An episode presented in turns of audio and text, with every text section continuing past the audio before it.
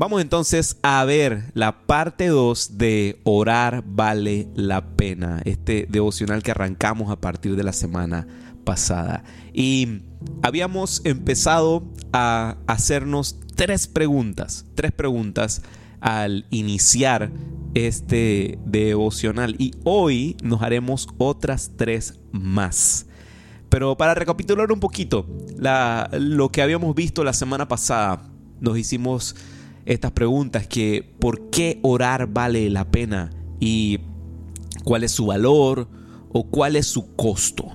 Y estuvimos comentando que el profundizar nuestra relación con Dios eh, no es algo que sale de gratis, no es algo que de repente, puff, te brotarán las ganas de orar, sino que es algo a lo que debemos ponerle empeño, debemos participar de aquello y desarrollar aquella disciplina. Y ha estado en nuestro corazón durante este año entero, este 2022, tomarlo completito, completito, completito, de principio a fin en este espacio de midweek, el desarrollar devocionales, enseñanzas, tips acerca de la oración, porque eh, está en nuestro corazón, nuestro más grande interés es que todos, todos los de la familia de Lighthouse puedan desarrollar una vida de oración mucho más profunda. Si de repente estabas acostumbrado a solamente colocar los piecitos allí en la orillita, ahí nada más mojando el dedito gordo del pie o echándote así nada más así un poquito el agua, créeme, créeme, lo que más Dios anhela para ti es que salgas corriendo y te tires en lo profundo, en lo profundo, en lo profundo de un tiempo de oración con Él. Mira, no es sencillo. Y, creo que esto también lo estuvimos hablando la semana pasada. No es sencillo eh, porque es algo valioso y a lo mismo con cualquier cosa de valor o cualquier cosa valiosa. Hay dos ingredientes necesarios para poder cultivar aquello valioso. Y número uno es el trabajo y número dos la disciplina. Es, estas son cosas nada más recapitulando un poquito lo que vimos la semana pasada. Porque una vida de oración profunda, nuevamente, no es algo que ¡bam! que brota mágicamente las ganas. ¡Ay, quiero orar, quiero orar, quiero orar! No, porque nuestra humanidad, nuestra carne es profesional en siempre sacar pues este excusas o, detallitos o cosas que de repente lo que terminan haciendo es llevándonos a un círculo vicioso de pro se dice la bueno en inglés es procrastination o sea procrastinación eh, espero que lo esté pronunciando a mí, procrastinación, que es el posponer, posponer, posponer, posponer. Eso es algo total y completamente satánico. no para ponerme de que espiriflauta aquí, pero sí, la verdad, la pereza, el dejar las cosas a medio terminar, no está en el corazón de Dios. Dios lo que comienza lo termina. Y de la misma manera nos anima a que nuestra vida de oración sea una vida que dé fruto y que siempre se esté desarrollando y llevando y llevando y llevando a más y más y más y más y más. Porque, mira, el cristianismo lo que es una vida con Jesús. Eh, sí, eh, muchas veces nos hablan y nos animan a que es una vida en la que podemos descansar, en la que podemos confiar, pero no confundas el descanso, la tranquilidad, la paz con comodidad. Porque créeme, comodidad y crecimiento nunca están de la mano. Si tú quieres crecer en tu relación con Dios y quieres crecer e ir adelante en la siguiente temporada que Dios tiene para ti, lo último que debes desear es estar cómodo como estás ahora, porque ahí no vas a crecer. Ahí no vas a crecer.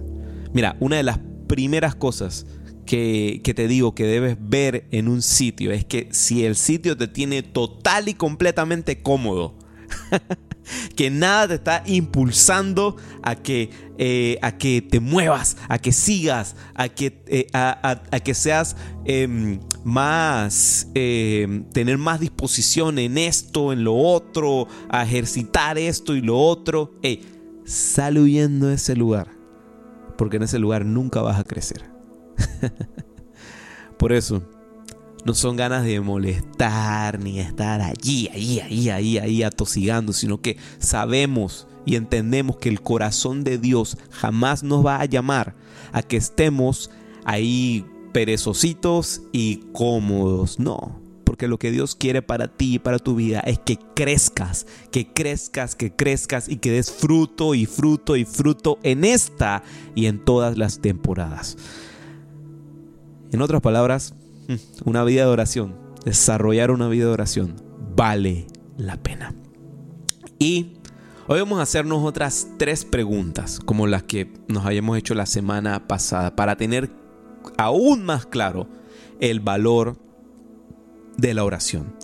Y esas tres preguntas que nos hacemos acerca del valor de la oración, la pudiéramos resumir sencilla en qué, cómo y quién. ¿Qué, cómo y quién? Y voy a compartirte la primera. Entonces, ¿qué? ¿Qué sería preguntarnos qué es oración? ¿Qué? ¿Qué es oración? Es importante definir eh, qué es la oración y qué genera la oración en nosotros. Sí sé que es como llover sobre mojado, pero a veces es importante eh, revisitar y volver a meditar en estos temas para tener entonces una mayor revelación de lo que Dios quiere hablar a nuestras vidas. Así que es importante definir qué es la oración y qué genera en nosotros. La oración es el aliento de vida para el cristiano. Mira lo importante que es. Es como respirar para ti para mí es el combustible diario del espíritu del hombre que mientras ora es lleno y lleno y lleno y cada vez más lleno y lleno y lleno del Espíritu de Dios. Es el combustible. Y mira, pudieras tener de repente estacionado en tu casa. Vamos a hacer un ejercicio. Imagínate por un momento que tienes ahí afuera estacionado en tu casa un eh, qué sé yo, un Lamborghini aventador del año yo no sé qué, de color naranja. un superauto, algo así que a otro nivel. Eh, no sé si quieres, coloca ahí en el chat eh, el carro que más te guste. no importa el precio. No sé qué, Bentley, un Subaru, no sé qué, no sé qué, no sé qué, no sé qué. Ahí estoy hablando muchas marcas y ninguna nos patrocinan, pero bueno. Imagínate por un momento que tienes un superauto estacionado afuera en tu estacionamiento, afuera de tu casa. Y que hmm, tienes un antojo de, de, de, repente agarrar aquel carro y, irte, qué sé yo, por un McFlurry. Quieres ir a, comprarte un heladito, qué sé yo. De nuevo sigo mencionando marcas y ninguna de esas patrocina. Pero ya, no importa. Digamos que quieres salir y vas afuera a tu superauto, así todo espampanante, otro nivel. Y en lo que te sientas y metes la llave para encenderlo, está el tanque vacío. Mira, no importa lo mucho que le vayas a imponer manos a ese tablero, si está el tanque vacío, ese carro no se va a mover, ese carro no va a salir del estacionamiento, no vas para ningún lado, papá. Estás allí. Lo mismo en nuestra vida, lo mismo en la vida del cristiano. Si no has tenido durante semanas, durante meses, tiempo de oración, de calidad con el Señor, no importa lo bello, hermoso, precioso que seas, todas las posibilidades, oportunidades, conexiones que tengas y, y, todo, todas las bendiciones, todas las puertas que Dios ha abierto en tu vida y tal y tal y tal y tal y tal. Nada de eso importa si el tanque está vacío. Así que así de importante es la oración. La oración nos sensibiliza al mundo espiritual. Nos da una percepción de lo que ocurre en el plano que normalmente no vemos con nuestros ojos, con nuestros ojos carnales, con nuestros ojos eh, terrenales.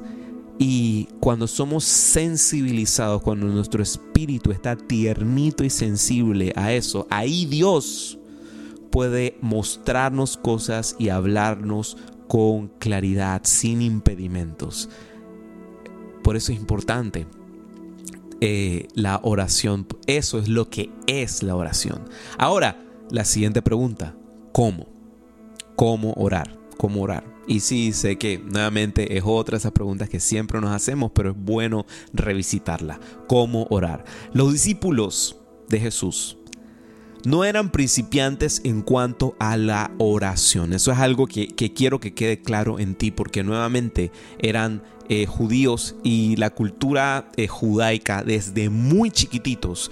Eh, oración está entrelazado en ellos. Tiene una cultura muy rica de promover oración desde muy pequeños y esta tradición judía era algo que, estaba entrelazado en, en, su diario vivir, era algo de todos los días.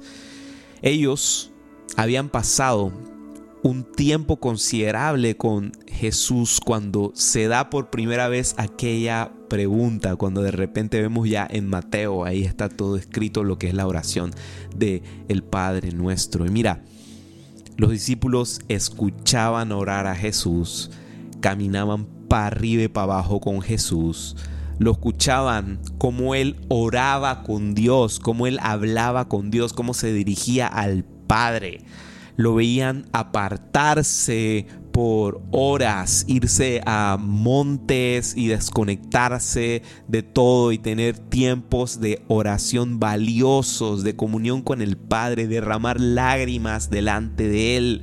Cuando conversaba él cara a cara con Dios y ellos en cierta ocasión se dirigen a Jesús y le dicen lo siguiente, esto lo vas a encontrar en Lucas capítulo 11, verso 1. Y dice la siguiente manera las escrituras, dice, una vez Jesús estaba orando en cierto lugar. Cuando terminó, uno de sus discípulos se le acercó y le dijo, Señor, enséñanos a orar, así como Juan les enseñó a sus discípulos, hablando de Juan el Bautista. Mira, en otras palabras, le meto ahí traducción a lo que aquí le están preguntando a Jesús. En otras palabras, este discípulo le decía a Jesús, enséñanos a orar. Sabemos, según lo que ya se nos ha enseñado, según lo que estamos acostumbrados, lo que hemos vivido toda nuestra vida.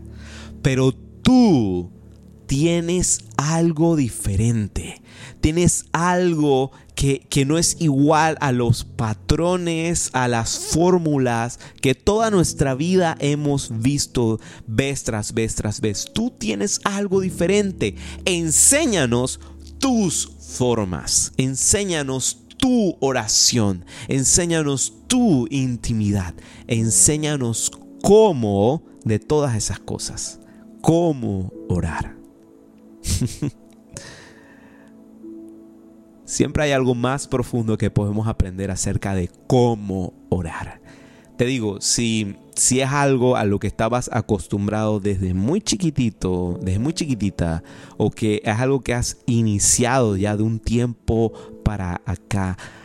No te quedes con sola esa porción el resto de tu vida. Siempre hay algo más profundo, hay una forma nueva, diferente, fresca que Dios quiere enseñar a tu vida. Así que ese cómo, de cómo orar, siempre debemos estar revisitándolo y preguntándolo. Ahora, la siguiente y última pregunta, ¿quién? ¿quién? Cuando Jesús escucha la petición de sus amados discípulos, saca un tesoro preciado, conocido por todos nosotros como el Padre nuestro. Para nosotros esto puede ser algo ya normal hoy en día, incluso familiar ya, la oración del Padre nuestro. Aquellos como yo que crecimos en... Em, dentro del margen del catolicismo. Era algo que yo aprendí desde muy pequeñito. Pero Dios tiene cosas más profundas y más profundas y más profundas. No te quedes con eso nada más. Así que, eh, como te decía, hoy en día es algo normal. Eh, pero escuchar esta oración con familiaridad, esta expresión tan tierna de Jesús hacia el Padre, es lo que rompió en ese momento los esquemas y las tradiciones de quienes en ese momento escucharon a Jesús orar de esa manera, dirigirse a Dios como Padre. Mira, la, semana pasada habíamos hablado un poquito acerca de este tema de la familiaridad. Que la familiaridad en este contexto empieza a ser más bien algo positivo, como te decía la semana pasada que familiaridad puede ser algo negativo. Cuando somos demasiado familiares a algo, ya le perdemos la sustancia, ya se nos hace como, ah, más de todos los días. Pero ¿qué pasaba? Acá, en el contexto de los discípulos, estamos hablando de, eh, de judíos, de que para ellos el mencionar el nombre de Dios es algo que no pueden hacer, es algo que lo tienen total y completamente prohibido. Em, sin embargo, escuchan a Jesús llamar a Dios Padre. Eso tuvo que haber reventado un montón de cerebros, llamar a Dios Padre. Entonces, solo las primeras palabras, las primeras dos palabras del Padre nuestro, de aquella oración, marcó un antes y después en la historia abrió la posibilidad de, que la relación que tenían los discípulos, la relación que tenían con Dios se elevara un escalón más. Ascender un nivel mayor de oración, una forma diferente y profunda de orar a Dios.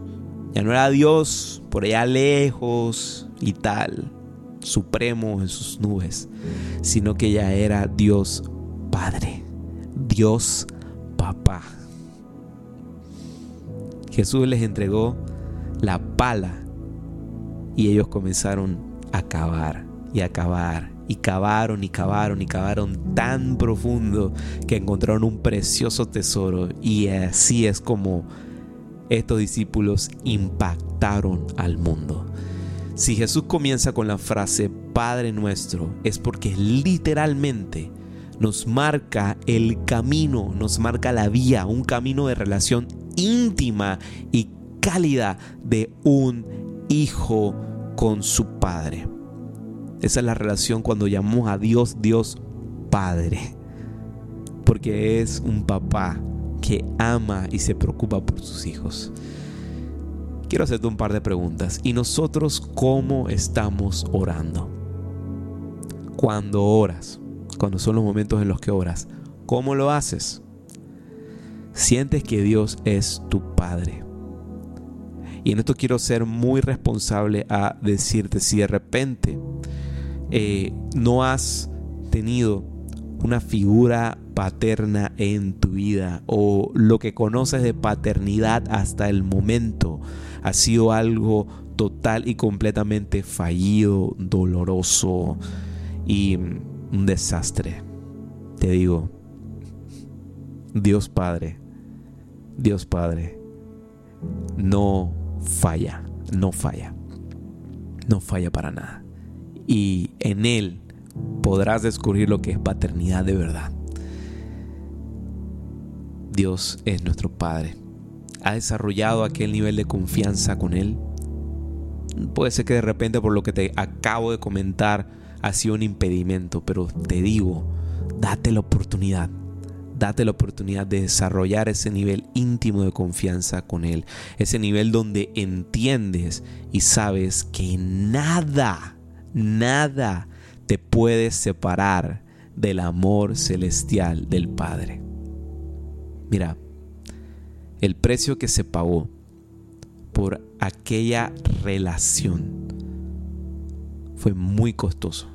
Fue muy costoso.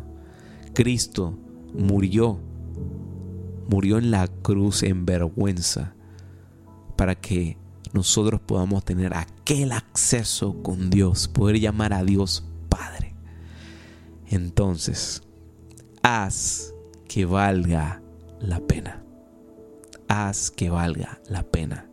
Y ora a tu Padre que ahora mismo, en este preciso momento, está esperando tener una conversación contigo, tener una conversación con nosotros en este tiempo de oración que tenemos entre semana. Haz que valga la pena. Dios está atento al clamor de sus hijos. Es aquel Padre que solamente sabe dar buenas dádivas y que está pendiente y al tanto de tu oración. Haz que valga la pena cada momento y cada tiempo de oración con Dios.